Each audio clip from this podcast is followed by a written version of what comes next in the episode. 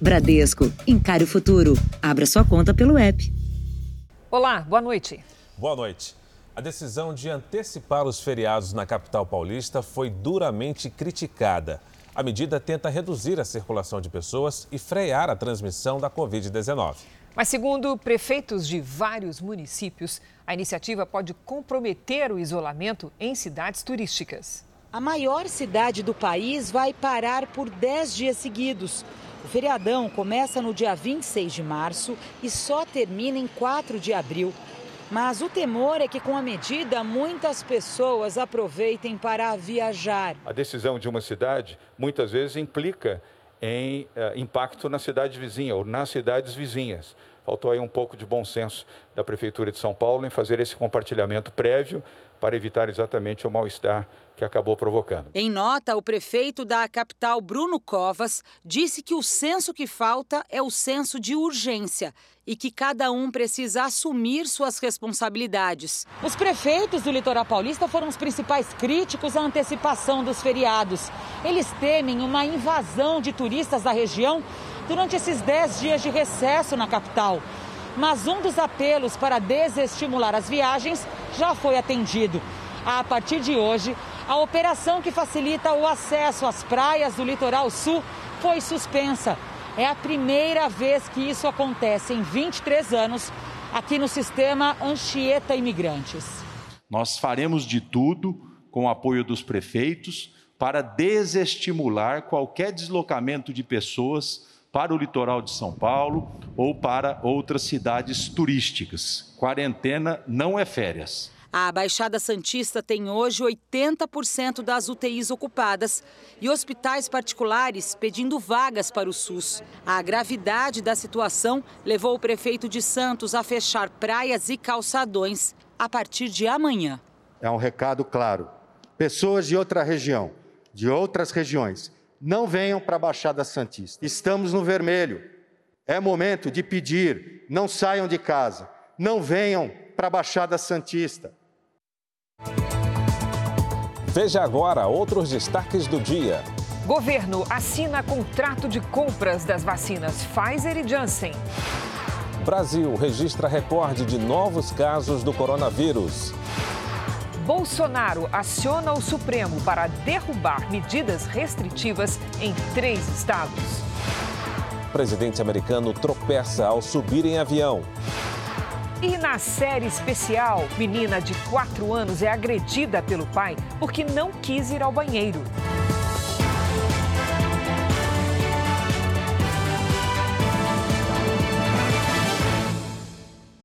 Oferecimento Next, o banco digital que faz acontecer.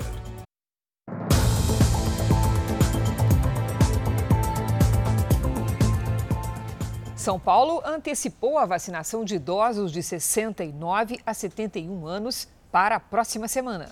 Hoje foi a vez do grupo com idade entre 72 e 74 anos. E houve filas em vários postos de vacinação da cidade. Na cidade, quase vazia, um congestionamento em fila dupla que ninguém reclamou de pegar hoje em São Paulo. Para todo mundo que precisa tomar a vacina. A vacina é importante para todo mundo. Devemos continuar usando máscara, lavar a mão, usar álcool gel. Animadas, o Leide era uma das motoristas que estavam na fila da vacinação. Aos 62 anos, ainda não chegou a vez dela, mas fez questão de acompanhar a irmã de 73. Feliz por ela, porque eu só venho trazendo. A minha vai chegar em abril. Uh! A irmã nem dormiu direito. Que ansiedade. Sete horas eu já estava esperando ela para me trazer. Na zona oeste de São Paulo, seu Cláudio se sentia mais tranquilo depois da primeira dose. Sem dúvida nenhuma. A partir de hoje a gente fica um pouco mais aliviado, né? E esperamos agora a segunda dose para ficar totalmente imunizado. Uma imagem que se repetiu em vários pontos de drive-thru da capital paulista. A vacinação de idosos com idade entre 72 e 74 anos estava prevista para começar só na segunda-feira, mas foi antecipada para hoje. Segundo o Plano Estadual de Imunização, 730 mil pessoas nessa faixa etária estão aptas a tomar a primeira dose da vacina. Enquanto nós não chegarmos neste número sonhado de 70% da população vacinada, nós devemos, os vacinados e os não vacinados, manter os cuidados. O Brasil tem hoje cerca de 30 milhões de idosos acima dos 60 anos e profissionais da saúde, o que representa a necessidade de 60 milhões de doses.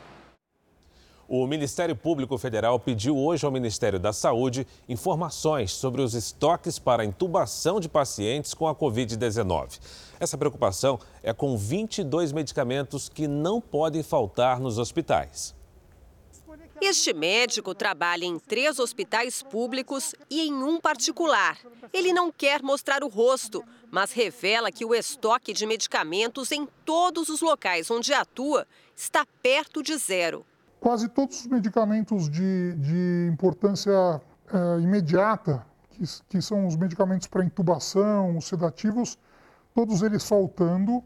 A Associação Nacional de Hospitais Privados também prevê que alguns sedativos e anestésicos podem acabar nos próximos dias. No estado de São Paulo, um levantamento feito em hospitais públicos e particulares revelou que 77% dos farmacêuticos que atuam dentro das unidades apontaram desabastecimento de remédios.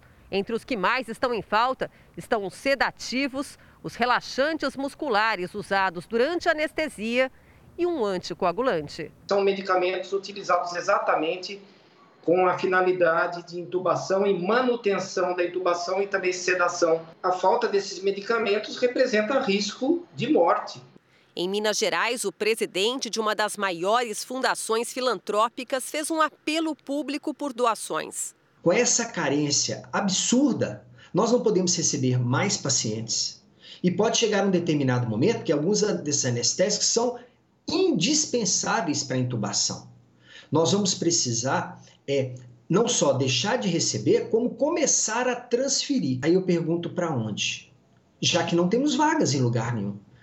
A entidade que representa as indústrias nacionais de remédios farmacêuticos explica que a emergência sanitária impede o estoque de sedativos e anestésicos para intubação e que as empresas realizam entregas fracionadas, eventualmente em quantidade inferior às encomendas. A Agência Nacional de Vigilância Sanitária anunciou que vai publicar medidas emergenciais para evitar a falta de medicamentos para intubação de pacientes com Covid-19. Vamos a Brasília com o Matheus Escavazini, que tem mais informações. Boa noite, Matheus. Boa noite, Cris. Fara, pelo menos 18 estados já alertaram que os estoques do chamado kit intubação estão perto do fim. Uma das medidas anunciadas pela Anvisa é a possibilidade de importação direta de insumos pelos hospitais. A agência também simplificou o pedido de registro de medicamentos usados no tratamento em unidades de terapia intensiva e orientou as empresas que tiverem condições de fornecer os produtos para entrar em contato direto com a agência. A Anvisa também teve reunião hoje com o Instituto Butantan para tratar da autorização para testes com soro contra a Covid, que aceleraria a recuperação dos pacientes. Agora, o Butantan precisa responder sobre as exigências técnicas para a liberação do produto. Cris, Fara. Obrigada, Matheus. Em Minas Gerais, a fila de espera por um leito de UTI dobrou em três dias. Hoje, 400 pacientes aguardam por uma vaga no estado. A foto com a caderneta da primeira dose da vacina circulou rápido pela família de Dona Nilva, de 82 anos. Mas na manhã seguinte, os sintomas apareceram. Ela já estava com Covid. Oito dias depois, Dona Nilva se tornou a primeira paciente morta à espera de uma vaga de terapia intensiva em Governador Valadares. A cidade do leste de Minas está há uma semana com 100% dos leitos ocupados. Tentaram fazer de tudo para ela dela, só que não tinha é, vaga no UTI, não tinha vaga na, na, na enfermaria de, da Covid. Em casos assim, os pacientes são levados para outras cidades onde há vagas nas UTIs. Mas a doença tem evoluído mais rápido do que as opções de transferência cada vez mais escassas. A ocupação de leitos em todo o estado passa de 86%, Mas a fila de espera em três dias saltou de 200 para 400 infectados, aguardando por tratamento intensivo. E a cidade do Rio de Janeiro vai fechar o acesso às praias neste fim de semana. A taxa de ocupação de leitos de UTI é de 95%. A prefeitura quer evitar aglomeração e pretende colocar a guarda municipal para bloquear os locais mais procurados por banhistas. A restrição vale a partir das zero hora de sábado até às 5 da manhã da segunda-feira. Atividades na areia, esportes, banho de mar e ambulantes estão proibidos.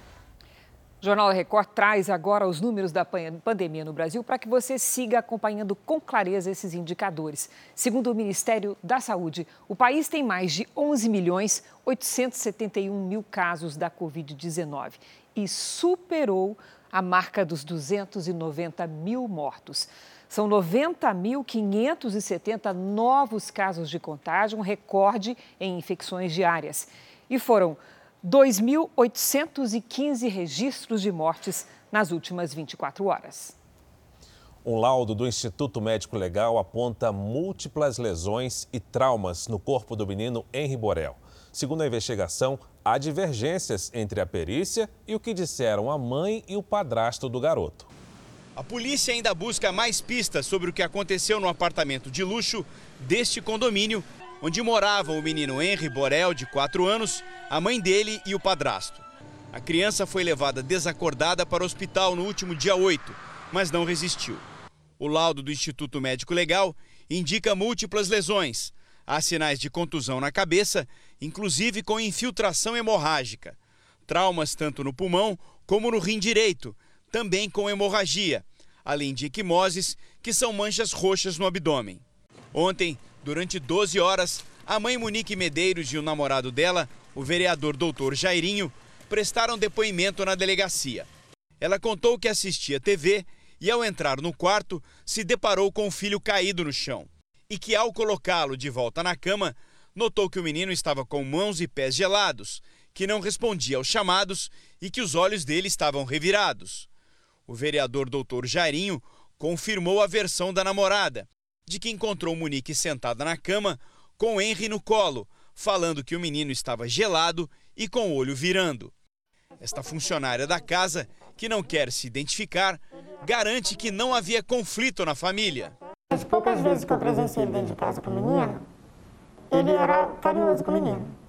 Uma vez até me emocionei porque o menino, ele chegou, o menino correu, foi para abraçar ele pulei no colo. As poucas vezes que eu vi os três juntos, eles estavam super bem.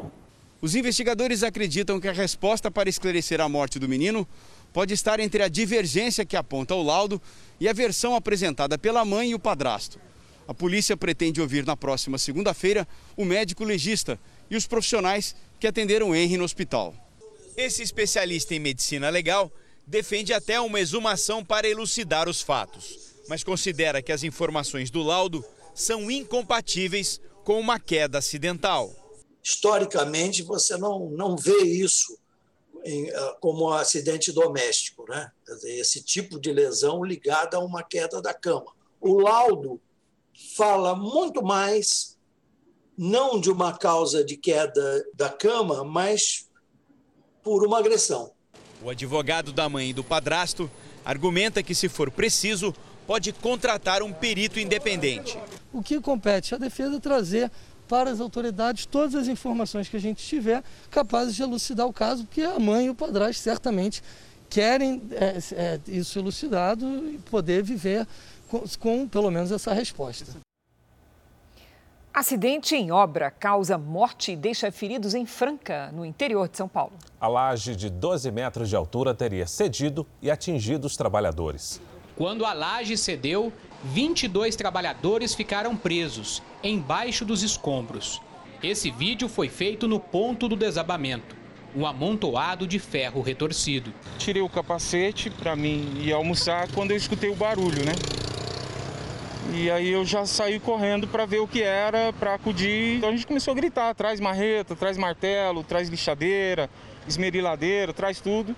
Aí o pessoal foi com aquela correria, né? Familiares dos operários chegavam a todo momento, desesperados. Ele machucou a perna, mas ele está bem, graças a Deus. Ele estava na laje, ele conseguiu grudar e sair correndo. O que ele disse para a senhora ali que aconteceu na hora, como é que foi? Ele estava do lado, ele viu as la a laje caindo, os amigos dele indo embora.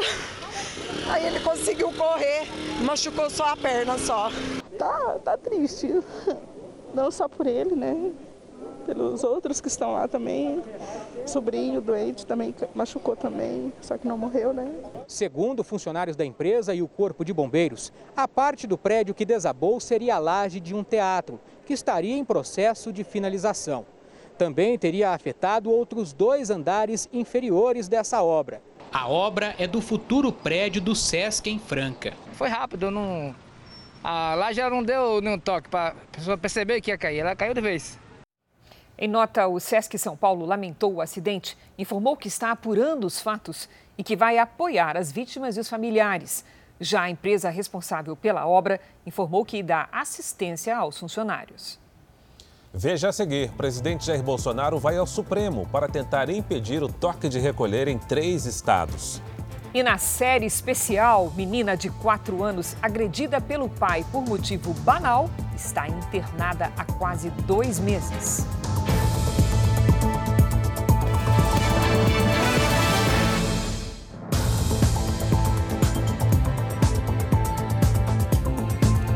Presidente Jair Bolsonaro entrou com uma ação no Supremo Tribunal Federal para pedir o fim do toque de recolher na Bahia, Distrito Federal e no Rio Grande do Sul. Houve reação. A ação protocolada pela Advocacia Geral da União pede o fim das medidas restritivas no Distrito Federal, na Bahia e no Rio Grande do Sul.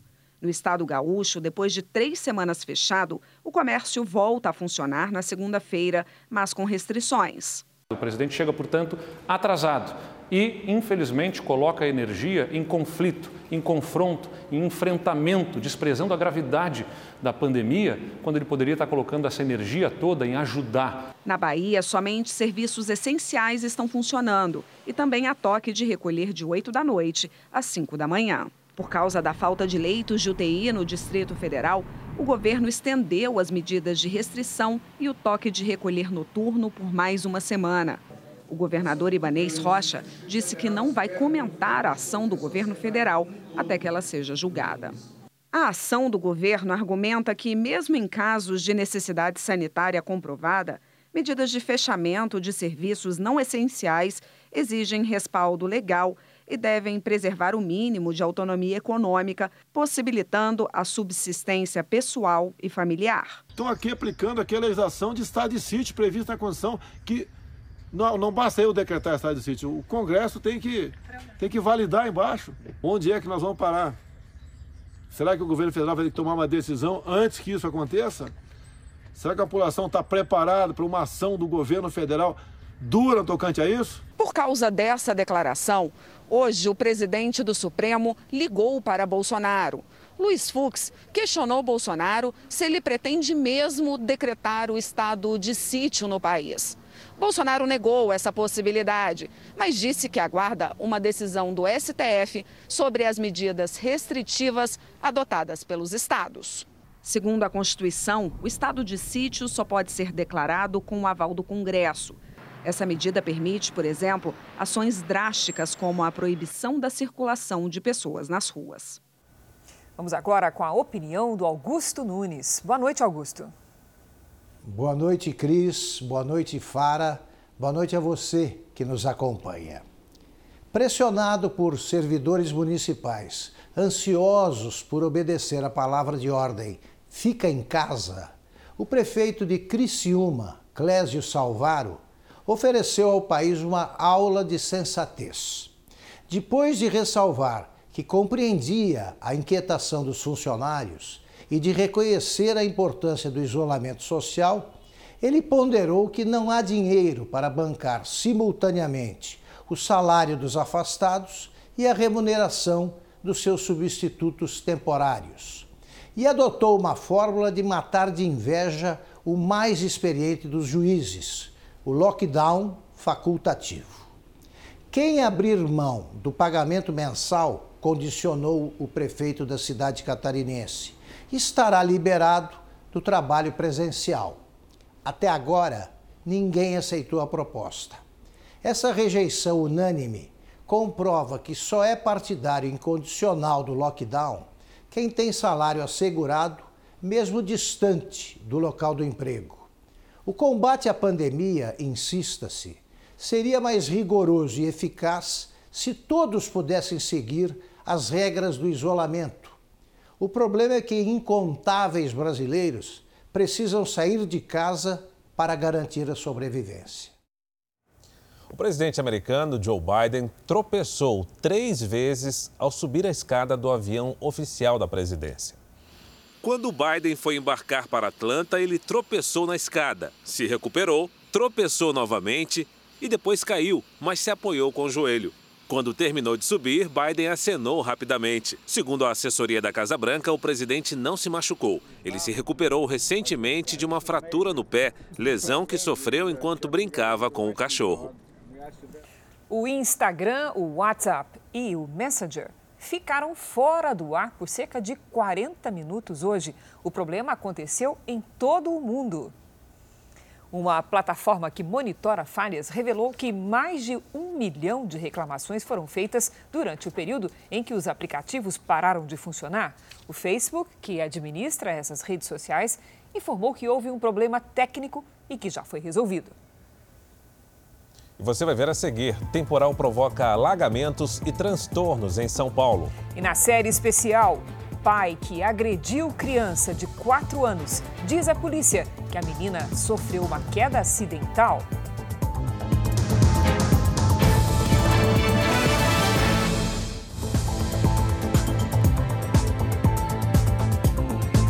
A pandemia trouxe mais angústia a quem espera por um transplante de órgãos. Ano passado, houve uma redução de 20% no número de doadores, comparando-se com 2019.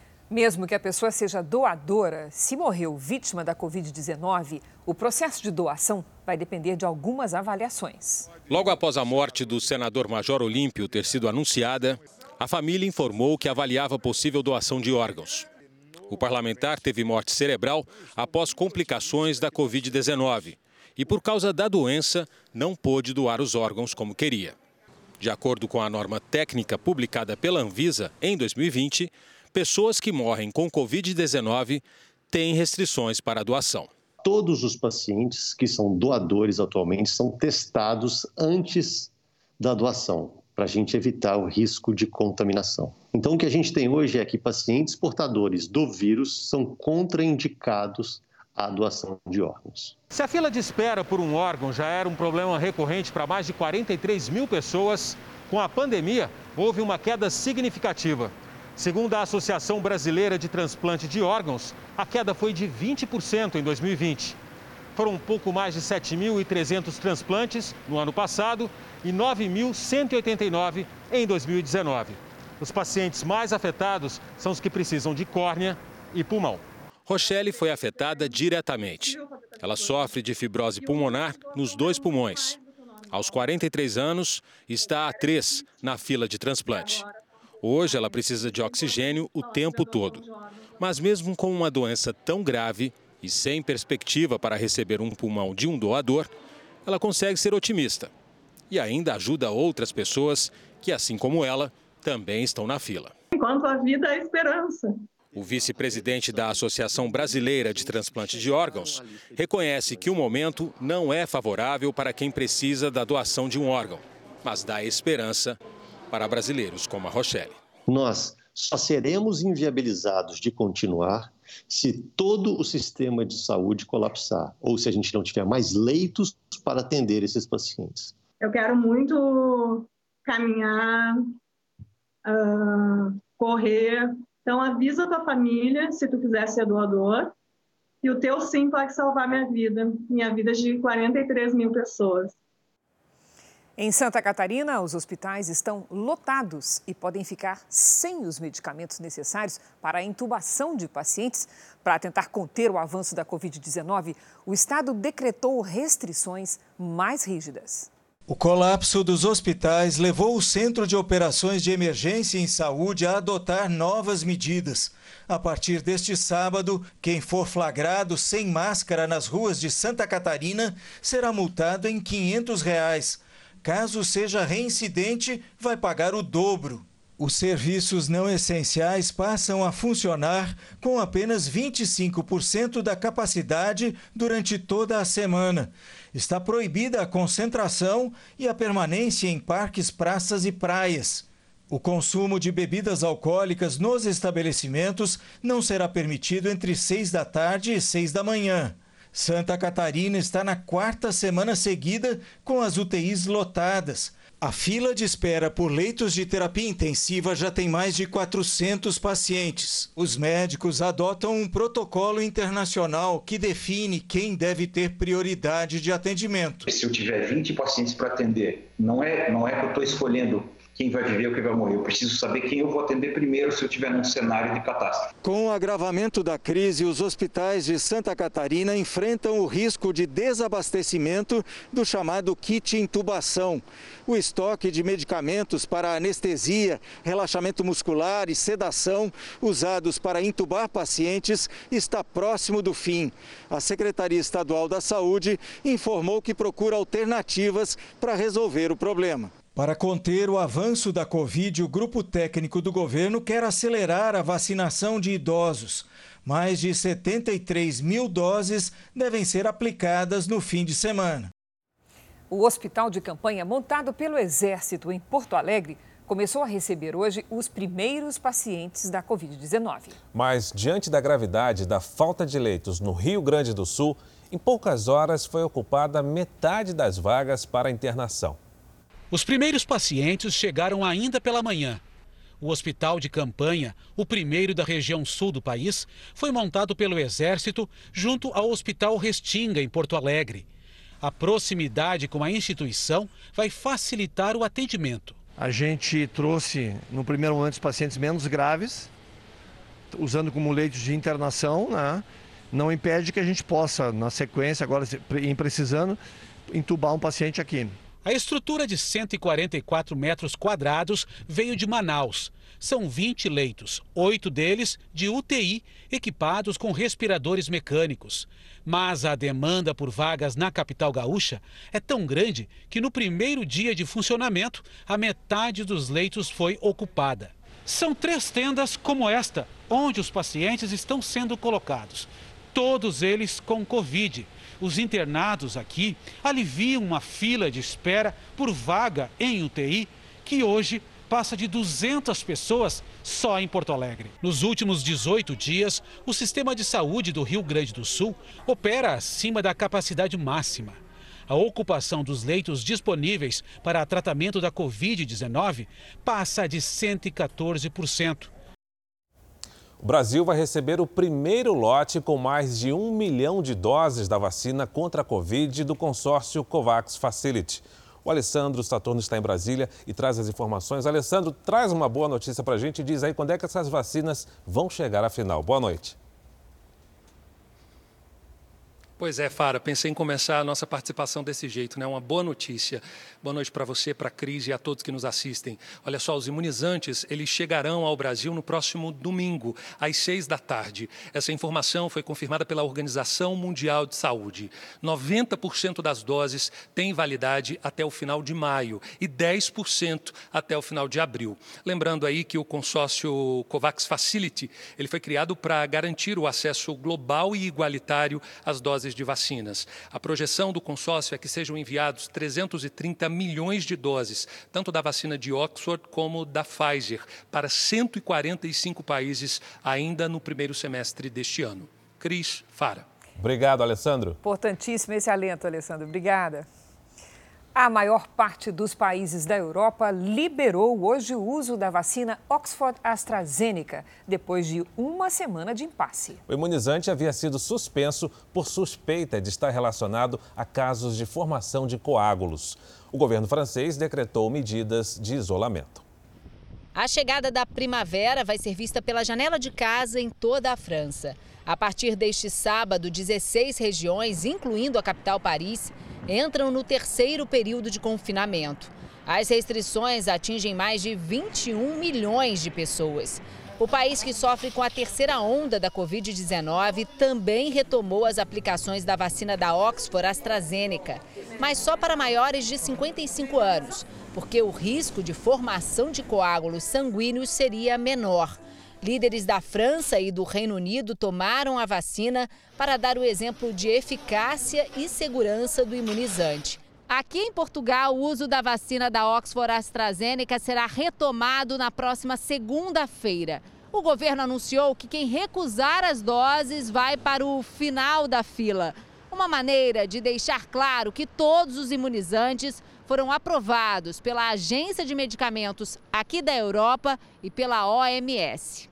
Países nórdicos como Finlândia, Noruega e Suécia decidiram manter a suspensão da vacina da AstraZeneca, alegando precaução, porque dois casos de trombose foram relatados. Vamos ver como está o andamento da vacinação em todo o Brasil. Entre ontem e hoje, 488.614 pessoas foram vacinadas contra o coronavírus aqui no país. Com isso, 11 milhões 351 mil doses foram aplicadas no Brasil. O Espírito Santo, que vive um período de restrições mais rígidas na tentativa de conter o avanço do coronavírus, vacinou 199.649 pessoas. São 4,91% da população. No Nordeste, a capital de Alagoas, Maceió, começou hoje a vacinar idosos entre 72 e 73 anos. Em todo o estado, 138 mil moradores receberam a primeira dose. Já Mato Grosso, que hoje tem 95% dos leitos de UTI ocupados, vacinou 3,62% da população, com aplicação de 127.735 doses. Rondônia, que corre o risco de desabastecimento do oxigênio, recebeu hoje 5 mil metros cúbicos do produto enviado pelo Ministério da Saúde. No estado, pouco mais de 62 mil pessoas foram vacinadas. No portal r7.com, você acompanha a situação de todos os estados no mapa interativo. Dois hackers acusados de vazar dados de 223 milhões de brasileiros foram presos hoje em Pernambuco e Minas Gerais. As investigações indicam que em janeiro deste ano, 223 milhões de dados sigilosos de pessoas físicas e jurídicas, tais como CPF, CNPJ, nomes completos e endereços, foram divulgados num fórum na internet, inclusive de ministros do Supremo Tribunal Federal e até o presidente da República. Os dois hackers agiam em conjunto um em cada estado. O de Petrolina foi preso por crime cibernético e por posse ilegal de arma.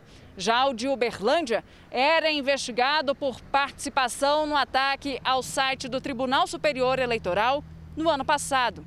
Por isso, ele foi preso preventivamente, ou seja, não tem data para sair da cadeia. A ordem judicial foi dada pelo ministro Alexandre de Moraes, do Supremo Tribunal Federal.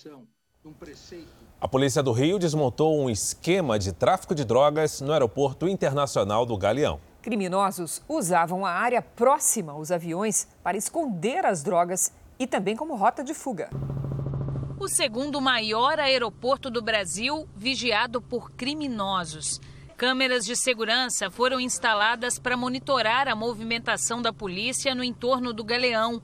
Nessa casa abandonada na comunidade do Barbante, funcionava um ponto de observação. As aberturas no muro permitiam que as armas fossem estrategicamente posicionadas. Na operação de hoje houve confronto. Um criminoso tentou fugir e foi morto pela polícia militar. Funcionários do aeroporto disseram que os traficantes fizeram trilhas e abriram buracos no muro da área controlada para facilitar a fuga. A investigação aponta que a proximidade do aeroporto internacional com a Baía de Guanabara despertou interesse de grupos criminosos.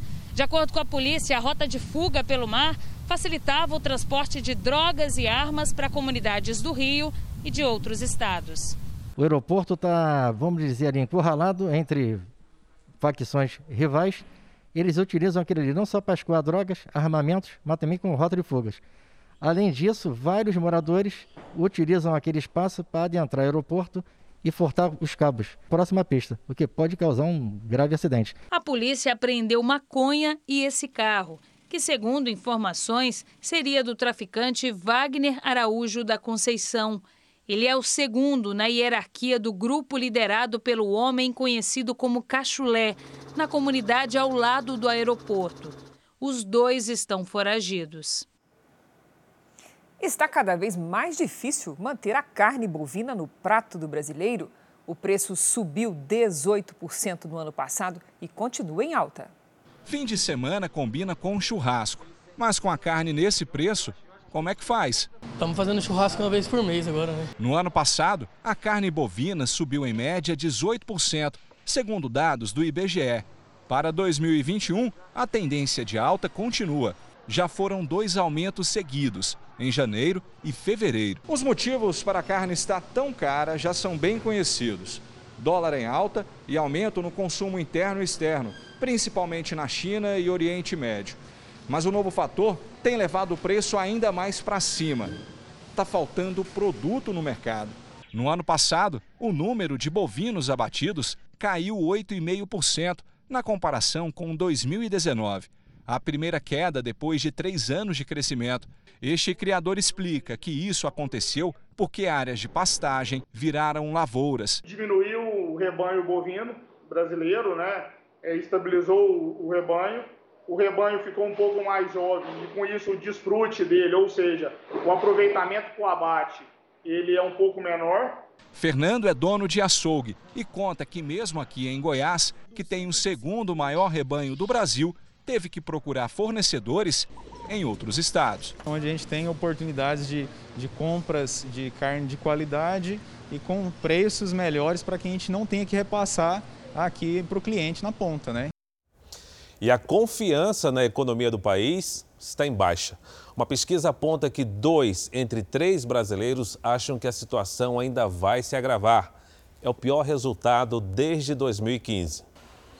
Inflação em alta Dólar perto de R$ 6,00. Dificuldades de produção, desemprego.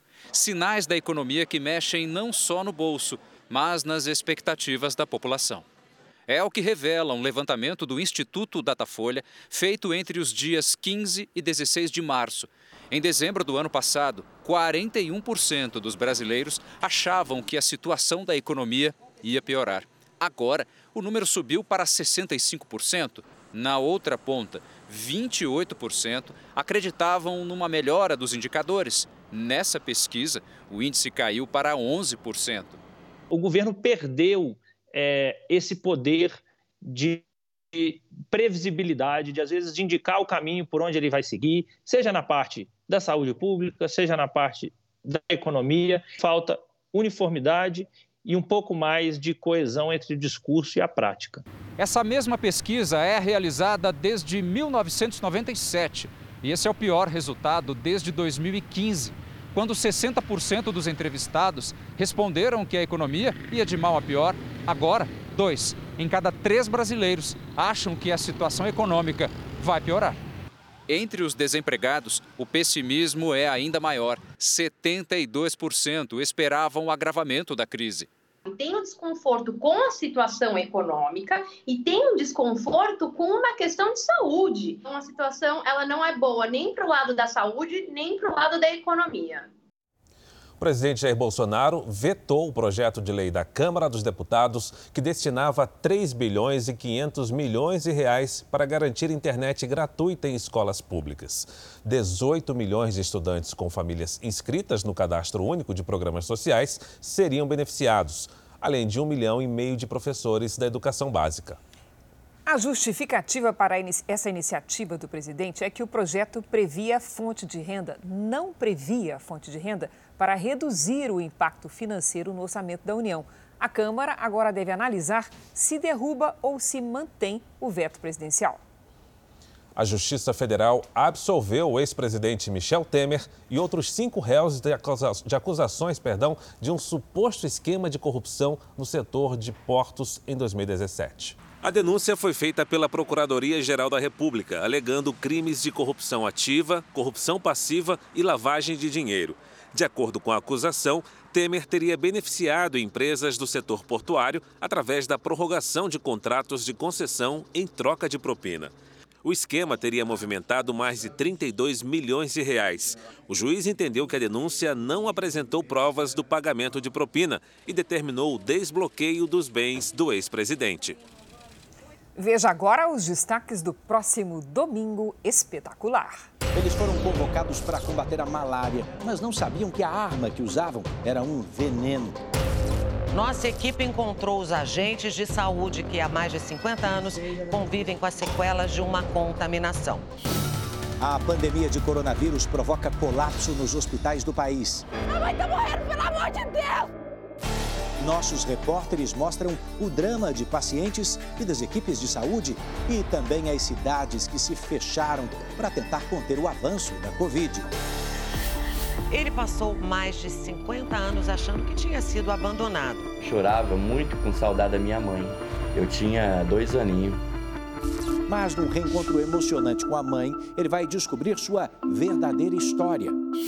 Essa semana está muito agitada para a italiana Laura Pausini. A cantora acabou de ter uma música indicada ao Oscar. Num bate-papo exclusivo, ela me contou da emoção de concorrer ao prêmio e falou sobre a carreira de quase 30 anos. É neste domingo espetacular. Logo depois da Hora do Faro. Até lá. A cidade de São Paulo teve uma sexta-feira com temporais e muitos raios. Foram quase 500 descargas elétricas. A chuva provocou dezenas de pontos de alagamento. No centro da cidade, a água inundou esse viaduto aí. Entregadores ajudaram o motorista que caiu num buraco. Na Grande São Paulo, dois jovens ilhados nesse carro foram resgatados pela Defesa Civil. E as águas de março fecham o verão pelo país, como dizia nosso saudoso Tom Jobim. O outono começa nesse sábado, às 6 horas e 38 minutos, pelo horário de Brasília. Então vamos saber como é que deve ser a nova estação com a Lidiane Sayuri. Boa noite, Lid. Você está muito musical hoje? Estou musical, né, Cris? Boa noite para você, para o Fara, para quem nos acompanha. Olha, será mais seco e quente do que o normal em boa parte do país. Nas duas áreas alaranjadas, deve chover menos do que o esperado. Já na área azul, chuva acima da média. Faz calor acima do normal, do noroeste do Paraná até o nordeste no restante do país na média. Neste sábado vem mais água para quase todo o Brasil, com risco de temporais no centro-norte. Tempo firme apenas em Roraima e entre a Bahia e Pernambuco. A circulação de ventos no litoral de São Paulo espalha chuva pelo sudeste e sul.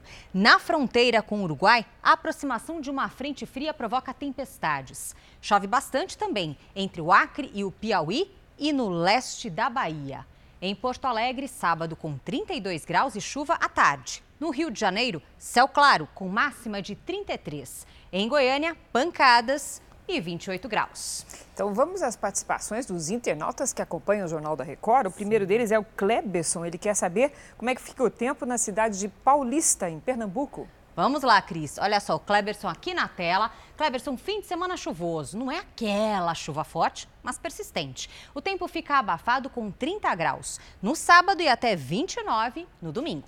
E agora é a vez do Renaldo, é Renaldo mesmo. Ele diz que está muito calor em Cachoeiro do Itapemirim, no Espírito Santo, e quer saber quando é que chega um refresco. Olha só que alegria! Olá, maravilhosos do Jornal da Record. Muito obrigada, Renaldo. Vamos lá. Só porque você pediu, tem uma chuvinha leve para este sábado, à tarde.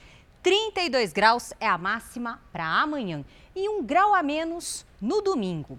Participe você também da nossa previsão com a hashtag Você no JR pelas redes sociais. Bom, em São Paulo, vamos ter um sábado com pancadas em pontos isolados. Máxima de 30 graus. Boa Obrigada, noite, Lídia. Boa noite. Mais de 500 crianças imigrantes estão há mais de 10 dias sob custódia dos oficiais de fronteira nos Estados Unidos. O governo Joe Biden reconheceu a crise. O limite para as crianças permanecerem nos abrigos é de três dias. A superlotação também preocupa as autoridades. Depois de dizer que não se tratava de uma crise, o secretário de Segurança Interna foi ver de perto a situação. Ele reconheceu que o número de ilegais pode atingir o maior pico em 20 anos.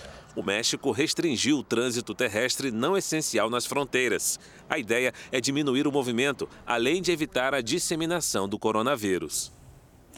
A última reportagem da nossa série especial vai mostrar o drama de uma menina de 4 anos que luta para reaprender a andar e a falar.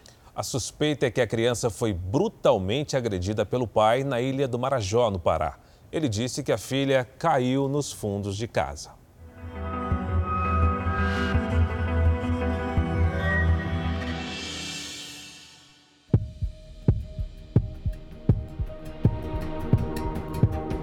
Muito chocante aquela cena dela ali, desacordada. Aí eu fui, peguei nela, né? E assim, ela não abriu o olho, ela não mexia nada. Daniela relata como encontrou Velkiane de 4 anos na porta do hospital. Uma imagem completamente diferente de meses atrás. Esse ano ela ia começar a estudar, né?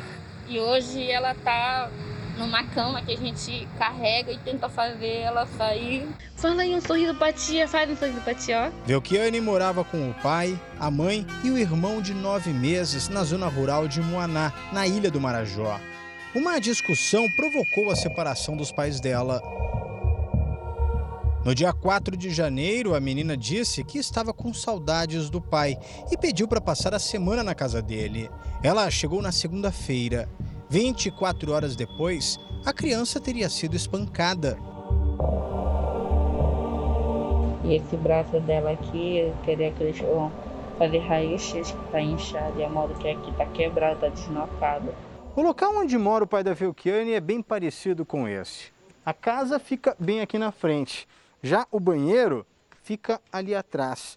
O caminho é essa ponte de madeira e foi por justamente ter medo de atravessar essa ponte que a Velkiane teria apanhado do pai. Segundo a família, ela estava com vontade de ir ao banheiro. Ela até teria pedido para o pai, que se recusou a levá-la. Como a gente viu, o caminho é perigoso, por isso Velkiane não queria ir sozinha. Ela até tentou, mas não conseguiu segurar a vontade. E foi nesse momento que o pai teria se descontrolado e passou a agredir violentamente a filha. Velkiane foi socorrida e levada para um hospital de Moaná. Por causa da gravidade dos ferimentos, ela foi transferida de barco para a capital. Velkiane foi trazida às pressas para este hospital público de Belém. O quadro de saúde dela era muito grave. Assim que chegou, ela passou por cirurgia. Ficou na UTI em coma por quase uma semana. O estado de saúde da criança era tão delicado que chocou a equipe médica. Nós ficamos realmente muito abalados até, porque parecia que ela havia sido agredida por um, um animal. Ela chegou muito grave, só não restou fazer uma intervenção cirúrgica emergencial e, e felizmente essa intervenção conseguiu salvar a vida dela. Foram quase 12 horas de cirurgia. Velkiane estava com um inchaço grave no cérebro. Nós notamos que ela tinha uns sinais, umas roxidões na região cervical, é, sugerindo que ela poderia ter sido vítima de um, uma tentativa de estrangulamento.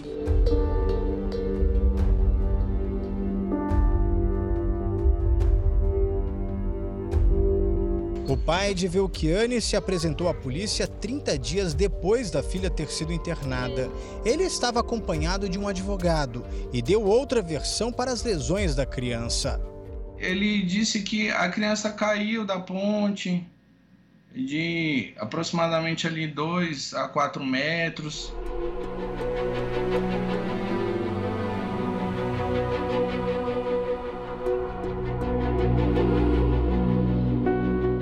Para o neurocirurgião que atendeu a menina, as marcas são claras.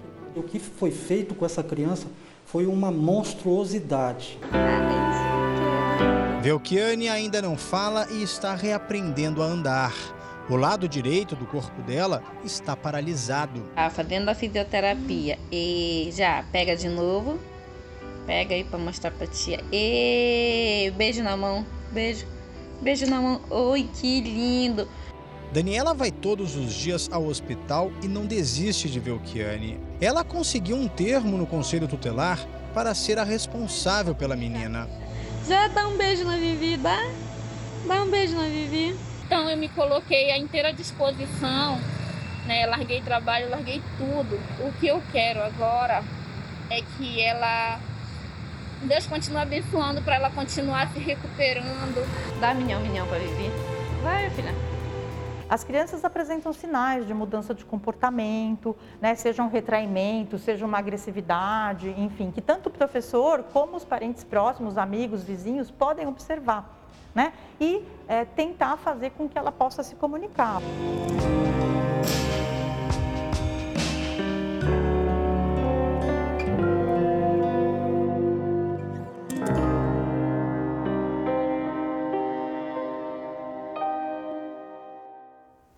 Antes de encerrar essa edição, nós vamos mostrar a história do Arthur. Ele tem sete anos e mora na Baixada Santista, no litoral de São Paulo. E olha que o Arthur teve uma ideia genial. Como não tinha dinheiro para comprar um celular, ele começou a fazer aviãozinhos de papel para vender. A repórter Fernanda Burger vai mostrar agora como essa ideia decolou. As folhas do caderno velho da escola ainda são muito úteis para o Arthur. Ele tem sete anos e adora fazer dobraduras. A forma preferida é avião. O Arthur mora aqui na Vila Esperança, um bairro carente de Cubatão, na Baixada Santista. Um dos poucos espaços de lazer que ele tem perto de casa é essa pracinha. E foi justamente para cá que ele veio, sozinho, sem avisar a mãe, com uma sacola cheinha de dobraduras de avião. E não era para jogar, não. Era para vender. E o que, que você quer comprar? Quer vender por quê? É, para comprar um celular. A mãe contou que ele passou um dia inteiro fazendo os aviões de papel sem contar o que faria com eles. Quanto era cada aviãozinho? 10 centavos o pequeno, 25 o médio, o grande era um real. E ele já tinha conseguido vender algum? Não. Quando soube, Marcela decidiu comprar os aviãozinhos por 3 reais e postou essa foto. A história viralizou. Os aviõezinhos ficaram famosos. Ficaram famosos, já voaram bem longe. Voaram até um advogado, que decidiu anonimamente doar um celular para o Arthur. Eu não sei quem é, eu não conheço, mas só tenho a agradecer ele. Mas antes de mexer no celular, Arthur foi brincar com os aviões que fez e não precisa mais vender. Dando Arthur. asas à imaginação, e né? vai voar para longe, o Arthur. Vai, decolou. Jornal da Record termina aqui. A edição de hoje na íntegra e também a nossa versão em podcast estão no Play Plus e em todas as nossas plataformas digitais. E à meia-noite e meia tem mais Jornal da Record? Fique agora com a novela Gênesis. Boa noite e ótimo fim de semana para você. Excelente noite para você.